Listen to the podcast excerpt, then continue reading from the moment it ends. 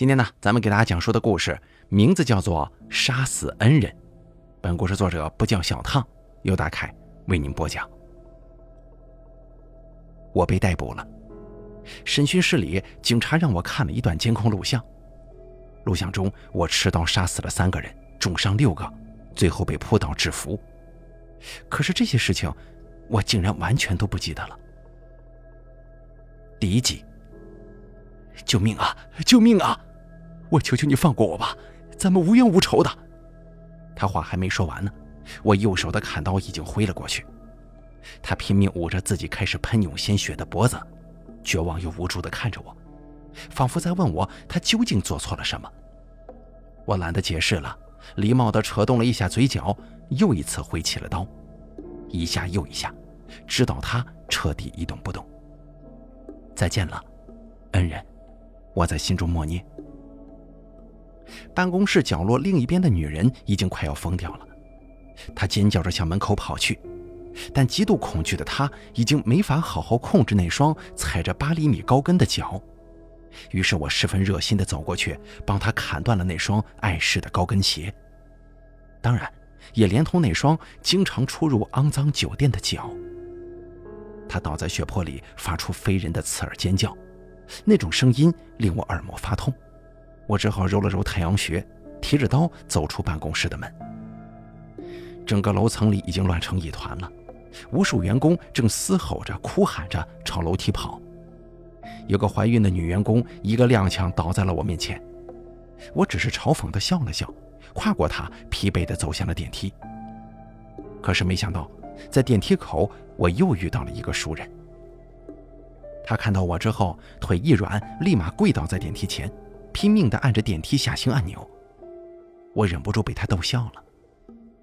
部长果然是部长啊，都这个时候了，还想搭电梯逃命，不愿意跟员工们一起挤狭窄黑暗的楼梯。你别过来，我我跟你说，你这样是犯法的。我笑着走到他身旁，一刀砍断了他按电梯的手指。我拽起他的衣领，走向楼梯间。把他踢下台阶，一层一层面无表情地看着他从六楼滚到了一楼大厅。大厅里人声熙攘，有向外跑的员工，更多的则是远远围观的群众。我已经听到了警笛的声响，看到门口有拿着防爆盾和警棍的警察正在向我冲来。我求求你了，别杀我！我把我的钱都给你。我这辈子早就没机会享用了。再见，恩人。我小声地说了一句，然后当着大厅所有人的面，把刀劈向了他的喉咙。他明明都没有来得及反应，我却听到了惨叫声一片。梦约，你在干什么呢？一片嘈杂声当中，我忽然听到了女友李生揪心的哭喊。那一瞬间，人群似乎也安静下来。举着警棍的警察冲破了围观人群。在离我不远的地方举起了防爆盾，我甚至看见有位中年警官掏出了一把手枪。李生挤到了人群最前面，他惊恐地看着我，我也看着他。我忽然之间觉得天旋地转。回过神来之后，我茫然地看着脚下血流成河的尸首，慌乱地丢掉了那把还在滴血的刀。我我做了什么？还没来得及想清楚呢，一众警察已经向我冲来。我没有挣扎，任凭那位中年警官粗鲁地把我扑倒制服，我的头重重地砸在地板的血泊上。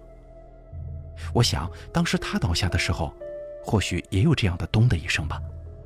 只是偌大的世界，竟然没有一个人听到。第二集，你为什么杀人呢？审讯室里逮捕我的中年警官开门见山地问我：“杀人？我？”这这怎么可能啊！我没有胆量，更没有理由这样做。在今天以前，我有着身边人都羡慕的圆满的事业和爱情。作为一个农民工二代，我靠自己的努力，一毕业就进入了这家顶尖的互联网大厂，才工作了两年，就有了五十多万的存款。我还有个和睦相处、门当户对的女朋友，用不了多久，可能就会谈婚论嫁。只有生活绝望或者内心邪恶的人才会动用暴力。不管怎么看，我都不会是一个杀人的家伙呀。我没有杀人，我认真地看着警官：“你别在这跟我放屁了！你知道你干了什么吗？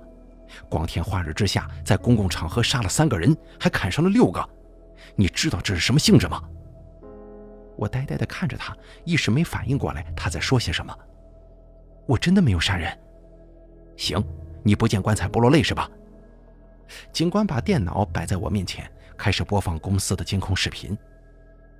画面中，我拿着一把在黑帮电影里见过的砍刀，在大厅里一刀砍断了一个人的喉咙。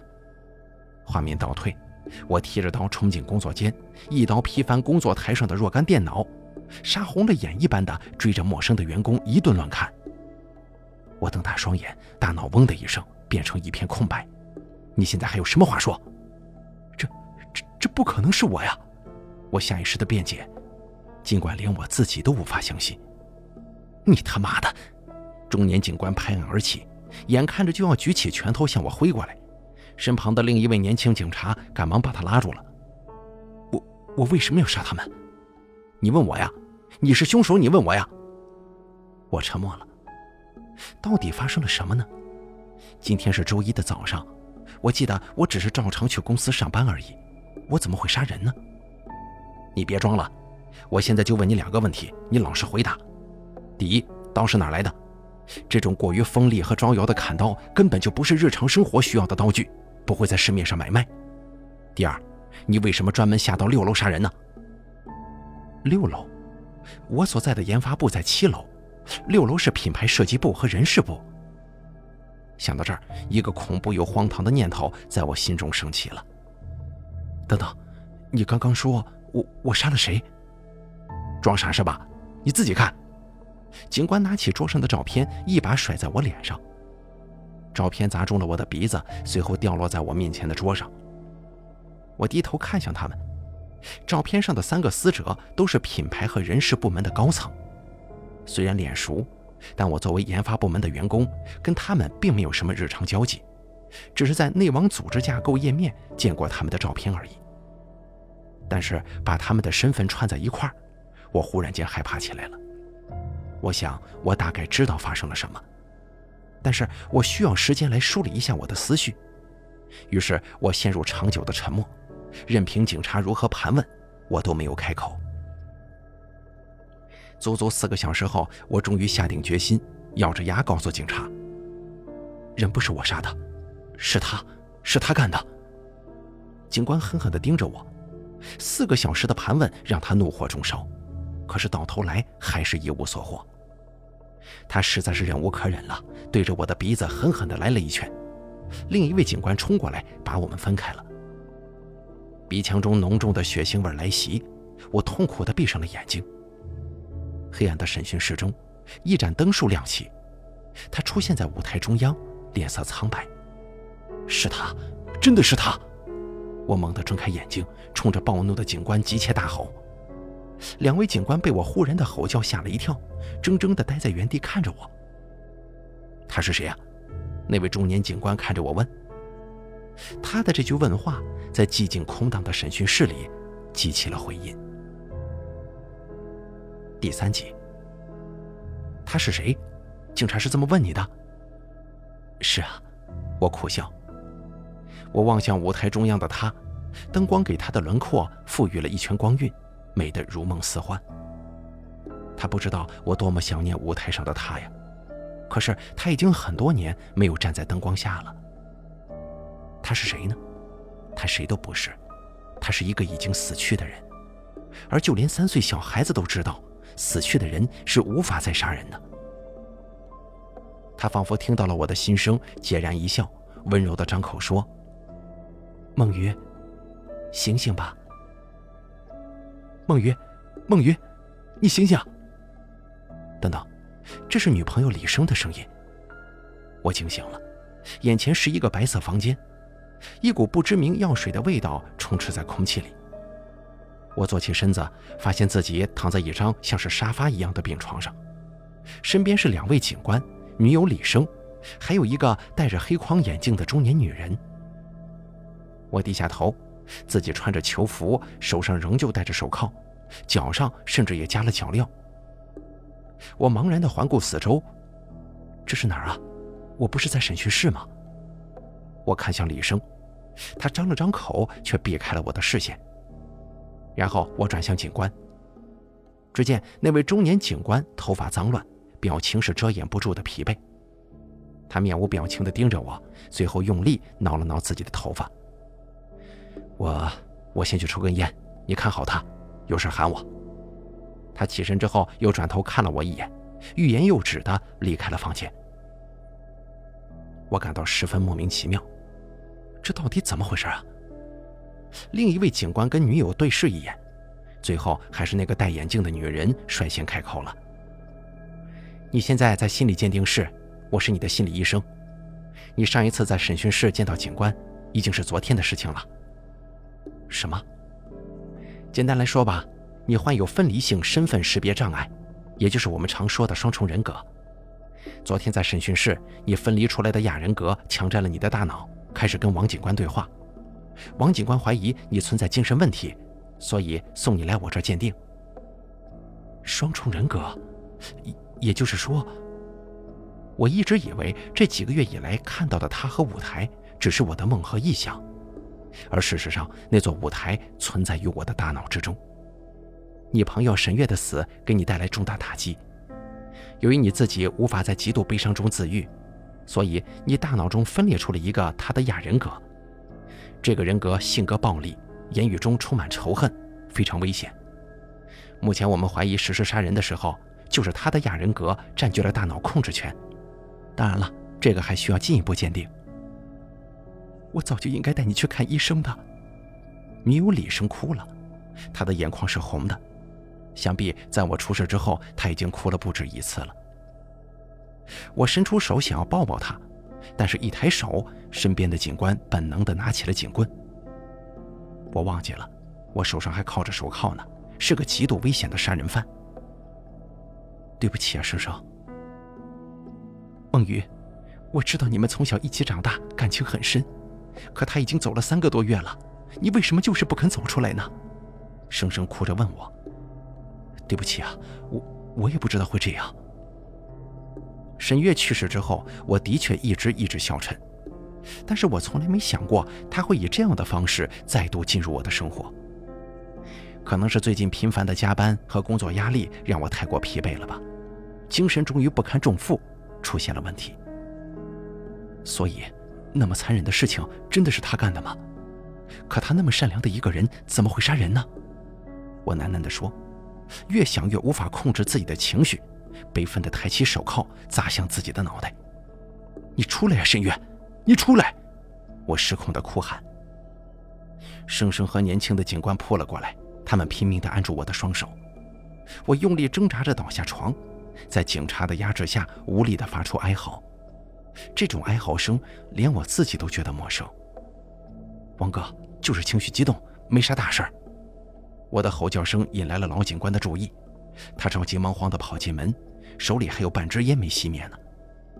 他并没在意墙上贴着的禁止吸烟标语，顺势倚在门边抽了一口，吐出缭绕的烟云。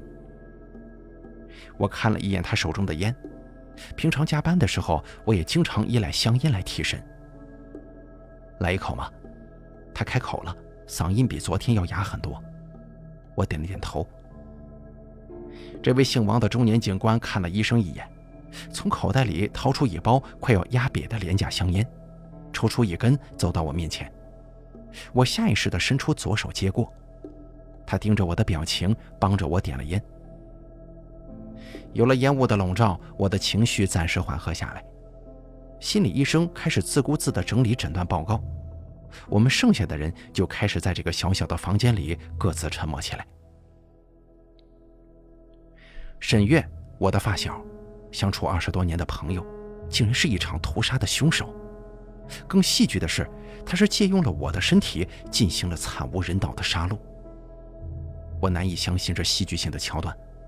我知道房间里的每一个人都难以相信，尤其是给我递烟的王警官。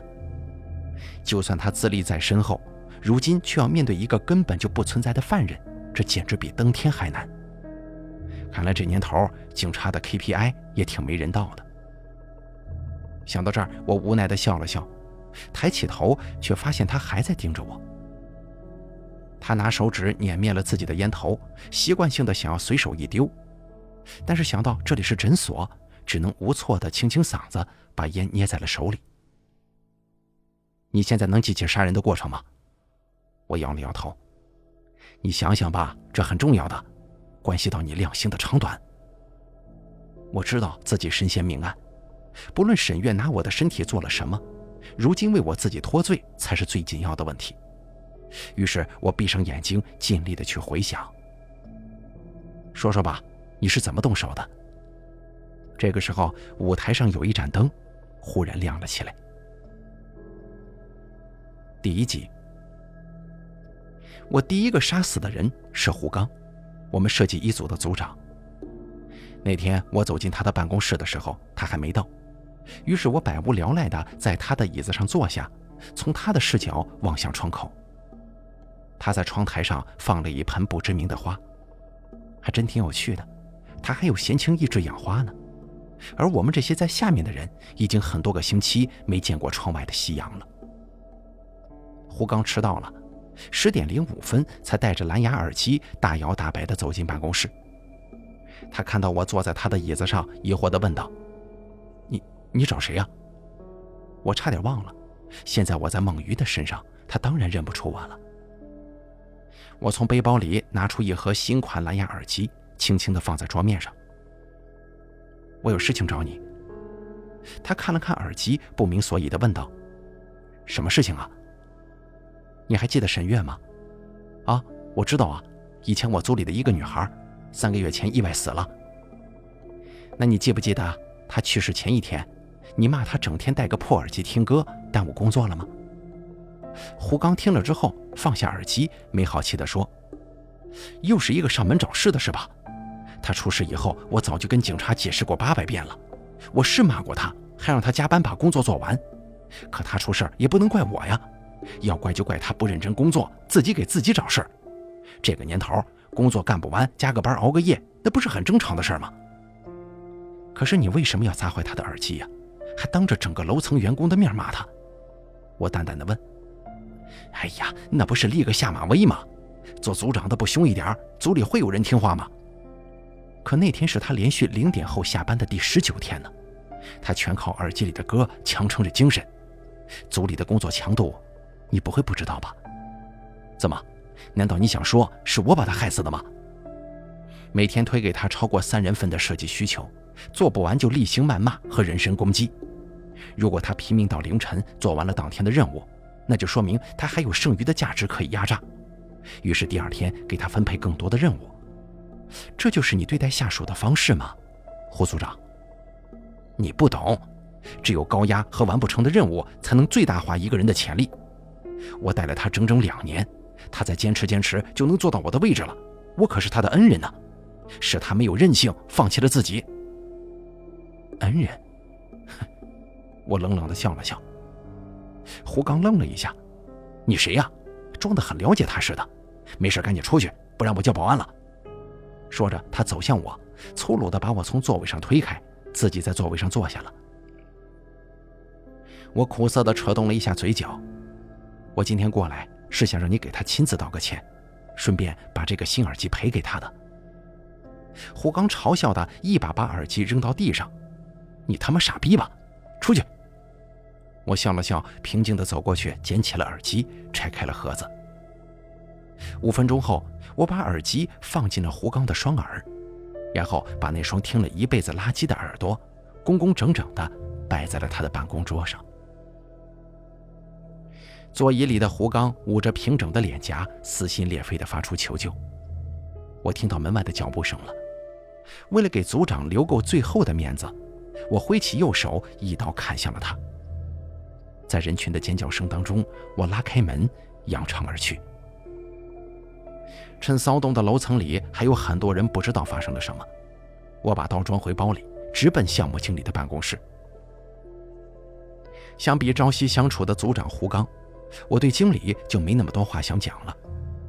毕竟在这两年来，他从来没有当面对我说过一句话，永远是一副冷脸忙碌的样子。他都是在下班前通过对话框丢给我临时任务，然后在半小时后发了一句“永恒不变”毫无温度的消息。做完了吗？我现在就要。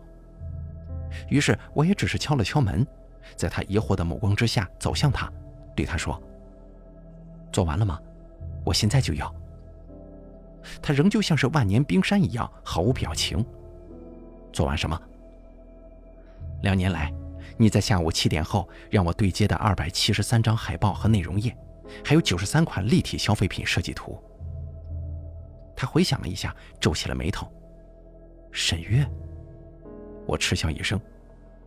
真是很感谢你还记得我的名字。我以为在你的认知当中，我只是一个没有名字的重复作业的人形机器呢。你是沈月？他忽然惊慌起来，起身就向门口冲去。我不慌不忙地伸出脚绊倒了他，拉开背包，右手抽出刀劈向了他西装革履的后背。他吃痛的再难爬起了。不过我真的挺佩服他的。即便是这个时候，他也仍旧像冰山一样倒地呻吟，不像胡刚一样发出畜生般的惨叫。我从背包里取出我办公用的有线键盘，慢慢的走到他身旁，用那条传输了无数次刁难和冷漠的键盘线，扼住了他最后一丝残存的呼吸。在他弥留之际，我俯身拍了拍他的肩膀，在他耳边轻声说道。我能成为今天这种冷血残忍的罪犯，也多亏了您的栽培。谢谢了，恩人。我最后一个专程去杀死的是当年负责校招的 HR。经过一年又一年的校招工作，他已经不是两年前那个普通的员工了，摇身一变成了校招业务的负责人。推开他办公室门的时候，我脑海里回想起两年前在面试的时候见到他的画面。他只比我大三四岁，是我同院校的学长。那个时候的他帅气又和蔼，认真地听我做磕磕巴巴的自我介绍，温和地问起我每一段实习和学生工作经验，用好听的嗓音对我表达了一次又一次的肯定。他为我详细介绍了整个公司的企业文化，偷偷告诉我岗位的平均薪资待遇和晋升渠道，并且还拍着胸脯向我保证，这家公司对我来说。是最好的选择。是啊，没有九九六，没有 PUA，高于行业平均的福利待遇，成熟的组织架构，丰富的项目机会。试问谁听了会不动心呢？于是那个时候的我相信了他的话，签订了三方合同，满怀欣喜的来到这里，甚至抱着罗曼蒂克的幻想，专程请他吃饭，感谢他。可没过多久，我就发现他所介绍的这一切都只是一场极尽粉饰后的谎言。而我这种刚毕业还同校的直系韭菜，刚好是他们眼中最脑残的绵羊。真好啊！我本以为你也是我的恩人呢。也许是我在品牌经理那儿耽搁了太久的时间。当我走向他办公室的时候，品牌经理跟一个女员工刚好听到了楼层有人行凶的消息，迎面跑了出来。我认的那个女人，是跟我同一批校招进来的人事专员，靠着给部门领导做情人，两年内连升三级。只是我没想到，这辆公交车也会在意他这艘泛着恶臭的破船呢。我不想再听他口中的任何谎言了，于是我无视他的求饶，一刀了断了他。我还顺手切断了那个女人的双脚呢。或许这是让他下辈子换种活法的最佳方式。看着他的双脚平整的被切开的时候，我自己都不由惊讶的笑了笑。这把刀是我前阵子从乡下家里拿来的砍柴刀，锋利的让我自己都胆寒。杀完我的恩人们之后，我拖着刀去到设计组的工位，面无表情的挥刀砍向那些熟悉的面孔，让整个六楼的工作间都变成了血淋淋的一片。我不恨他们，因为他们只是比我境况稍好一些的绵羊。但我还是挥动右臂砍伤了他们，因为从来没有一只绵羊试图声援和保护那只更惨的绵羊。而在后来的事情，所有人都看到了，我在楼下大厅杀死了直系的品牌设计部部长。再后来，孟雨醒了过来。基本属实，除了那一段。我睁开眼睛，难忍的头痛仿佛要撕裂我的太阳穴。我伸出左手轻敲脑袋，眼前终于慢慢的清晰起来了。我正坐在病床上，身边的年轻警官翻看着手上的案件记录，另一只手里的录音笔还在播放着我的声音。前座坐着司机和王警官。年轻警官看到我醒了，一下关掉录音笔，声音戛然而止。我想起来了，在诊所的时候，心理医生建议通过催眠的方式召唤两个人格，分别进行审讯。由于他在这个领域有多年研究，他相信自己有能力正确分辨两个人格，确认杀人的真凶。有结果了吗？我问道。王警官一边抽烟一边回答。杀人过程都交代了，跟楼层内监控看到的画面大多是一致的，但是有一处完全不同。你，啊，我是说沈月，他没有杀死设计组组长胡刚，因为他那天睡过头迟到了，刚好错过了案发时间。这可能是人格分裂伴生的记忆错乱吧。在沈月的潜意识里，胡刚也是必须杀死的人，他甚至已经把杀人手法都设计好了。可因为吃到这个变数，胡刚幸运地救了自己一命。心理医生解释道：“幸运。”我无奈地笑了笑。女友李生在旁边焦急地问：“现在是不是可以确认凶手不是我男朋友了呀？”我相信自己的专业能力，不过即使是他的亚人格杀人，由于犯罪情节过于恶劣，他也一样会受到刑事处罚，最多因为精神病史免于死刑，获得一些减刑罢了。李生听到这儿，一下子跌坐在凳子里，喃喃地说：“那他这一辈子还是毁了呀？你这一辈子也毁了，沈月。本来你还能留个好名声的。”我自言自语，苦笑着闭上眼睛，一滴眼泪从眼角滑落。我仿佛听到他在大脑中跟我对话，我不知道这是我的幻觉还是真实的。名声比生命还重要吗？这是他说的话。你在犯罪，你知道吗？你也亲手毁掉了好多条生命，好多个家庭。如果公布真相，上亿人都会通过网络对你谴责和谩骂，只会比胡刚当时更加不堪入耳。那又怎么样？我就是要用这种方式，让这间公司、这个世界的所有人都记住他们对我做过的一切。如果不这样做，我的死还会重复上演在更多人的身上，无休无止啊！听着他在我大脑中慷慨陈词，我竟然哑口无言。末了之后，他轻声地问我：“难道你会原谅他们吗？”我摇了摇头。那你会原谅我吗？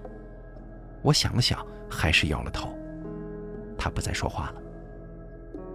警官说时候不早了，要带我回警局。尽管李生死活拉着我想陪在我身边，但警官还是分开了我们。劝他回家安心等消息。临走的时候，王警官又点了一根烟。他站在门口犹豫了一会儿，回头问心理医生：“你真的能确定吗？”警官，我用我的职业生涯担保，我不会判断错误的。第五集，回到看守所之后，警方对我已经不再频繁提审了。等到精神鉴定报告出来。剩下的一切要交给我的律师以及公正的司法审判。在这段煎熬等待的日子里，我拒绝了家人和女友的探访，因为我始终不知道面对他们该说些什么。我接触最多的是那位心理医生，他受警方要求帮助我治疗双重人格的精神疾病。他的专业能力真的很强，在他的催眠治疗和药物辅助之下，我在一点一点地克服心病。亚人格沈月出现的频率越来越低，我在一点一点地夺回大脑全部的控制权。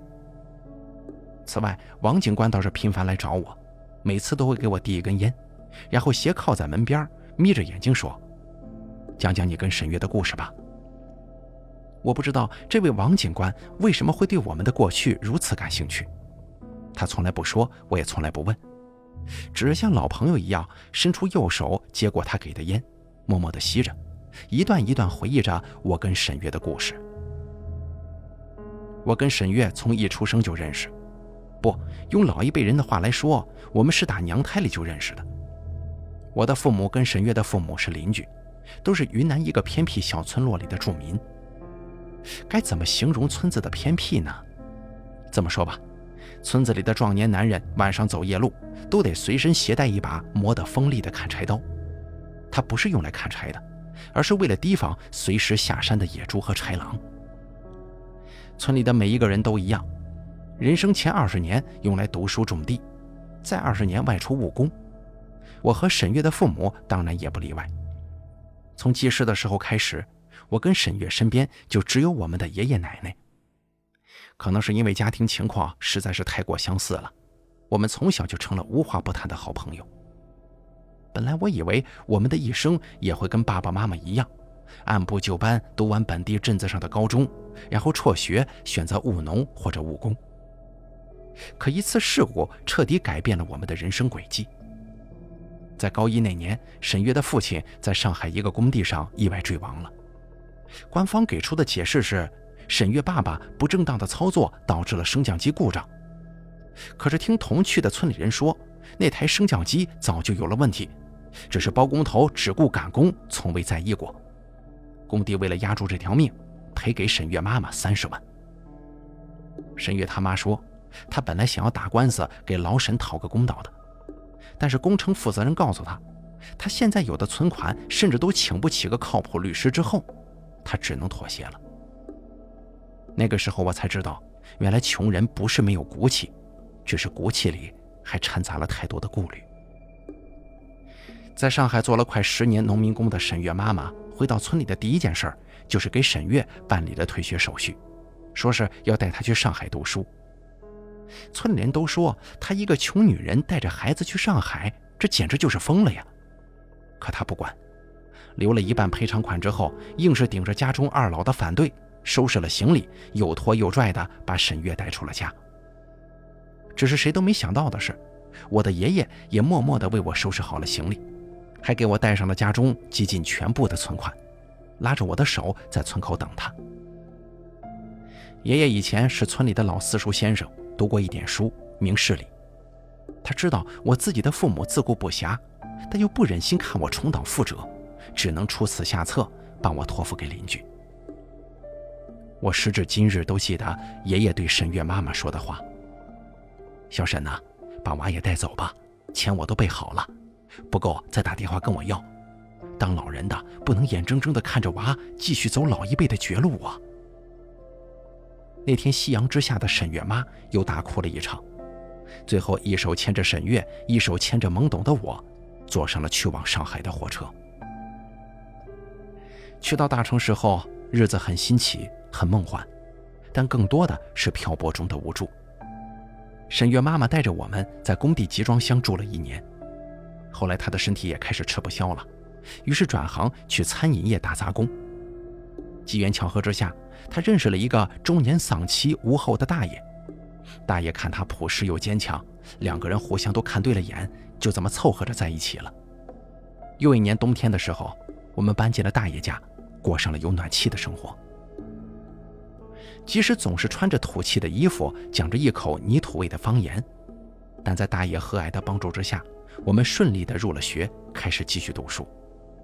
虽然仍旧不是很富裕，但至少跟原来比起来，我们的生活终于走上了正途。说到读书，我们因为土里土气的外表、口音，还有格格不入的思想，始终没能真的融入让我们憧憬的校园生活，更没能融入这个现代化的城市。不过反过来说，这也让我跟沈月在自卑自闭中励志，彻底发奋读书，齐齐考上了北京的一流大学。一起北上报道那天，沈月妈跟大爷送我们去到机场，我们四个抱在一起哭成了泪人。我们都知道，从一个小村子走到现在有多么难熬。在登机前的最后一刻，我放下行李给两位下跪磕头，而沈月则是对着大爷。第一次叫了一声“爸”。大学的日子好过了很多，经过高中苦读的历练，我们比大多数同龄人都要更加成熟和内敛，更加懂得抓住每一秒来之不易的年华。我进了当时最热门的计算机专业，从入学就把到互联网大公司任职作为我的职业目标。而沈月则读了设计，他说他要用自己的手做出最美的艺术品。告诉所有曾经的上海同学，沈月不妥。我们像高三一样拼了命的念书，收割着各种各样的奖学金，参加各种编程和设计比赛，争抢着各种荣誉。课余时间还会半工半读，靠闲鱼卖设计、卖数据分析服务来补贴生活费。为了改变固有的印象，我们甚至开始一起自学播音和形象管理。在机器般的日复一日的努力之下，我们一起保研，一起实习，最终拿到了同一家互联网大厂发来的求招工作。要知道，工作里写着的年薪，是我爸妈一辈子都不敢想象的数字。研三毕业典礼，沈月报了一个赌场节目，而我却在他上台前半个小时把他拉到了天台，顺便提着整整一大啤酒。我说我认识了一个非常善良的女孩，她叫李生，我想让她做我女朋友，问沈月有没有意见。她笑着给了我一巴掌，说：“没想到我这个木讷的家伙比她更先找到了幸福。”我之前以为咱们俩这辈子要永远捆绑在一起了，从出生到搬家，再到读书读研，最后到同一家企业工作，再然后也许就会是顺理成章的进入同一个礼堂，我是新郎。而你是新娘，我这样说着，他却只是咯咯的笑。醉到快不省人事之后，他躺在我的腿上，拍了拍我的脸，说：“咱俩呀，已经是一辈子的亲人了，就别再多一份不必要的爱情了嘛。答应我，要比我过得更幸福。”我点了点头，笑着笑着却红了眼睛。那天晚上，他换上了一身自己设计的惊艳旗袍，登上舞台表演。差点把台下全场男生的眼睛快闪瞎了。我早早地打开录音软件，准备录下他的窘态。可是他一开口，我却坐在人群中哭得稀里哗啦的。他唱的歌是小时候村子里一首没有名字的方言童谣。沈月啊，我是真的真的为你感到骄傲。至此，我本以为我们的人生终于走到了坦途。但没想到的是，我们拼尽全力换来的坦途，却是沈月走向死亡的道路。那些被我们奉为恩人的面试官和项目上级，以教会我们走入社会的道理，以及珍惜你拼命拥有的现在为由，一点一点地逼迫我们加入毫无意义的内耗和超负荷的工作。从九八五到九九六再从九九六到八幺零七我们在所谓的福报之下玩命加班。用年轻的身体换取表面光鲜的薪酬，在优化毕业的压力之下勾心斗角，极力的避免着走向末位淘汰的边缘。我们拿到了薪资，却丧失了一切。唯一短暂属于我们自己的，就只有十一二平米却月租四千的卧室，以及只存在于想象中的北京的夕阳。在无尽的刁难和压力之下，终于有一天，沈月倒下了。他因为过度劳累和高压，突然猝死在半夜一点的公司里。他就那么直直的在工位上倒了下去，连妆都没有来得及化的脸庞，绝望的砸在了面前的键盘上，而电脑里还运行着他做到一半的 PS 草稿。我想他应该恨透了这一切吧。他是身为廉价劳动力的农民工父母用生命供出来的，而一转眼几年过去。农民工的子女又变成了新的廉价劳动力。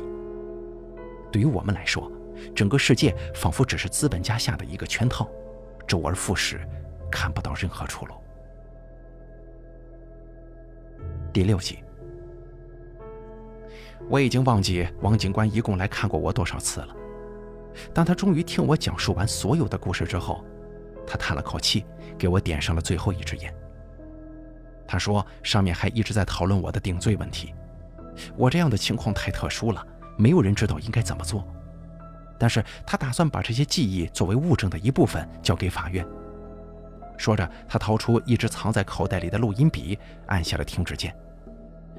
这玩意儿应该多多少少的能让法院酌情给你减上一年两年的吧？我不知道该说些什么，只是木讷地对他说了一声谢谢。那行。没事，我先走了。再见面的时候，估计是在法院了。他照例用手指捻灭烟头，随手扔在地上，转身离去。王警官，我叫住了他。害沈月猝死的直系领导和公司负责人，还能事后追偿吗？王警官走回门口，为难地踩了踩地上的烟头。据我所知，现在这方面的法律可能还不够完善，所以，他看到我失望的低下头，只能换个方式安慰我。不过，应该还是能要到一笔经济赔偿的。你放心吧，我可以去联系一下沈月的家人。又是经济赔偿。听到这几个字眼，我实在是无法忍耐心中的悲痛。希望我下辈子能投胎做个有钱人，这样就能随便花个几十万买别人两代人的命。我抬起头，第一次看到王警官这种正义称职的警察眼中也露出同情的神色。三个月后，法院庭审，我的父母、女友李生、沈月的父母都来到现场了。沈月的妈妈跟大爷哭着叫我孩子。那一瞬间，我竟然不知道他们叫的究竟是我，还是住在我身体里的沈月。我最终被判处有期徒刑十三年。这样的判决遭到了绝大多数人的反对，那些死者的家属多次上诉，甚至跑去咒骂、打搅我的家人。而那些认为我无罪的看客也愤愤不平，认为法律的教条毁掉了一个好人的一生。而我对于这样的结果并没太多意见。或许是因为我对外面的生活再也不像曾经那样满怀好奇和希望了。在进入监狱之前，我跟李生分了手。我跟他说，我这一辈子已经毁了，但他不一样，他生来明媚，应该拥有继续灿烂的人生。我把几年来的积蓄通通交给了爸妈，哭着嘱咐他们一定要照顾好身体，等着我出来。入狱之后，我被安排进了独立的精神患者病房。有时候我会自嘲地跟狱警说：“这个房间比我在北漂的时候住的都要好。”可他们总是不苟言笑，生怕我下一秒钟就会精神分裂，露出害人的杀人犯面目。但实际上，我仍在定期接受心理医生的治疗，分裂的症状也一直在好转。两年后的某一天，我如同往常一般醒来。却看到沈月出现在我房间里了。沈月，她转过头冲我莞尔一笑。她穿着那年毕业舞台上的修身旗袍，脸上化着淡妆，别提有多美了。你怎么会在这儿？梦鱼，我要走了，这次可能很久都不会再见面了。你要去哪儿啊？我想爸爸和爷爷奶奶了，还有我们那个小小的村子。他说着，不自觉地抹了抹眼泪。对不起啊，我知道，是我日复一日的心理治疗在慢慢地杀死他。你知道吗？我也曾经想过我们会一辈子绑在一起，或许也是因为这个原因，让你在悲痛中分裂出了我的人格。但即使我没法陪你一直走下去，你也要记得当年答应我的事情，你要比我过得更幸福。我点了点头。眼泪决堤了。心理医生也曾经说过，在他诊断过的一众人格分裂患者当中，我是治疗难度最低、痊愈希望最高的一个。尽管我的亚人格做过极其凶残的事儿，但却非常配合治疗。他说，大概是因为分裂出来的沈月人格也保持着初心，希望我能够健康完整，尤其是在他已经完成复仇之后。他已经再也没有任何理由继续纠缠和破坏我的人生了。梦鱼，再见了，希望咱们来世还是一辈子的朋友。我挤出一个微笑，但还是忍不住哭了。如果真的有来世，我绝对不会再放你一个人走了。他笑了，慢慢的朝着窗口的阳光走去。他穿着唯美的旗袍，像那个时候舞台上的他一样。再次无忧无虑的唱起了家乡的那首民谣小调。第七集，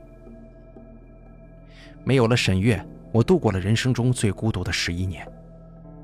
服刑期满后，我出狱了。我的父母来到监狱门口接我，母亲已经彻底白了头发，而一生要强的爸爸因为早年误工，身体落下了太多伤病，如今已经坐上了轮椅。看着曾经身强力壮的父母变成如今憔悴枯槁的模样，我内心盛满了愧疚，扑通一声跪倒在了他们面前。对不起，爸妈，儿子这一辈子都没能好好尽孝。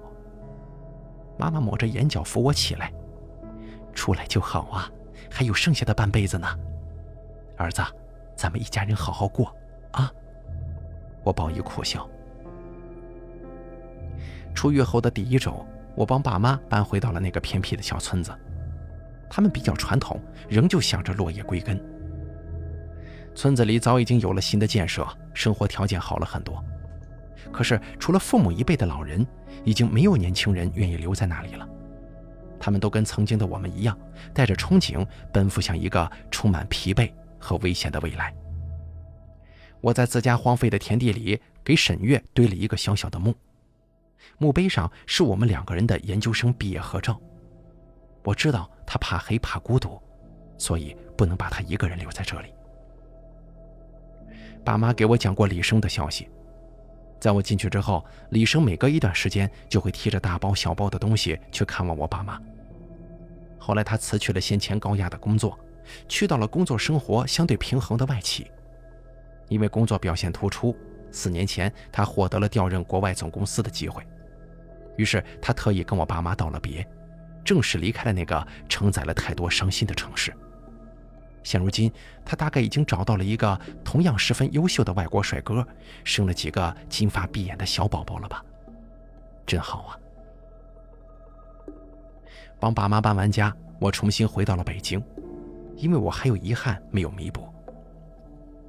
我去到了曾经任职的那家公司，十几年了，公司上上下下几乎都换成了陌生的面孔。我费了很大劲，才打听到当年设计组组长胡刚的去向。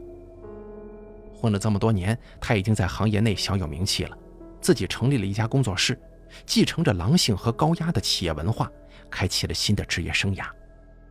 他过得真好，令人难过的好。我几经辗转，应聘了那家工作室的临时保洁员，看着胡刚手下的年轻员工们重复着沈月十几年前的生活。我不由悲从心来。于是，某个阳光晴朗的早上，我买了一副最新款的耳机，走进了胡刚的办公室。在尖叫声中，我把耳机塞进了他血淋淋的双耳。我连上蓝牙，音量放到最大，给他播放了沈月毕业晚会演唱的原声歌曲。你还记得吗？我最后一个恩人。拿着文件来签字的秘书看到了办公室的惨象。尖叫着报了警，工作室乱成一团。我听到门外充满了叫喊声和慌乱的脚步声。这样的气氛让我想起了十三年前那天早上。一首歌唱完之后，我伸出左手，把匕首插进了他的心脏。楼下警笛声大作，我举起双手，已经接受了意料之中的命运。在即将被带上警车的那一刻，人群中出现了一阵骚动。一个熟悉的老面孔挤了进来，他推搡着警戒的警察。我认出他来了，正是当年的王警官。他老了很多，尽管眼神仍旧炯炯有神，但身体看上去已经不复当年了。年轻的警长显然也认出了前辈，示意不要阻拦，放他过来。他步履蹒跚地走向我，拉起我的胳膊问道：“你究竟是谁呀？啊？”我玩味地看向他。什么？我是谁？我当然是我呀。那他呢？王警官用力摇晃我的身体，似乎觉得这样会让我清醒。他是谁呀？我反问了一句。眼前的场景似乎回到了当年的审讯室，他就是这样一脸不解地问我，而这一次被提问的人，却变成了他。沈月啊！我微笑着说：“沈月，他不是十三年前就死了吗？”他震惊在原地，片刻之后抬头，失望的大声喊道：“用意呀，真是用意呀！”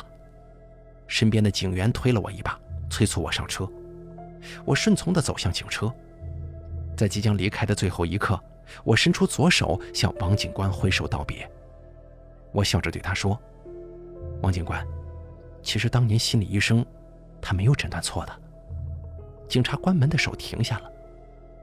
他只是低估了女孩最后的善良，以及男孩誓死为她复仇的决心。王警官不解地愣在原地，车门关上，警笛声起。第八集。舞台的惨白灯光下，沈月轻轻梳理着头发，眼里露出失望和难过。答应我，如果一定要去的话，用右手持刀。为什么？因为你是左撇子呀，这样的话他们就会相信你啊。可你为什么要这么做？我说过，我希望你过得比我更幸福，所以哪怕你一定要毁掉自己的人生，我也要替你多挽回几年。你难道能原谅他们吗？沈月摇了摇头。那你能原谅我吗？他沉默片刻，最终还是摇了摇头。灯光熄灭了，那个荒芜的舞台，仿佛从未开放过。咱们本期故事就为大家讲到这儿了，感谢您的收听，咱们下期节目不见不散。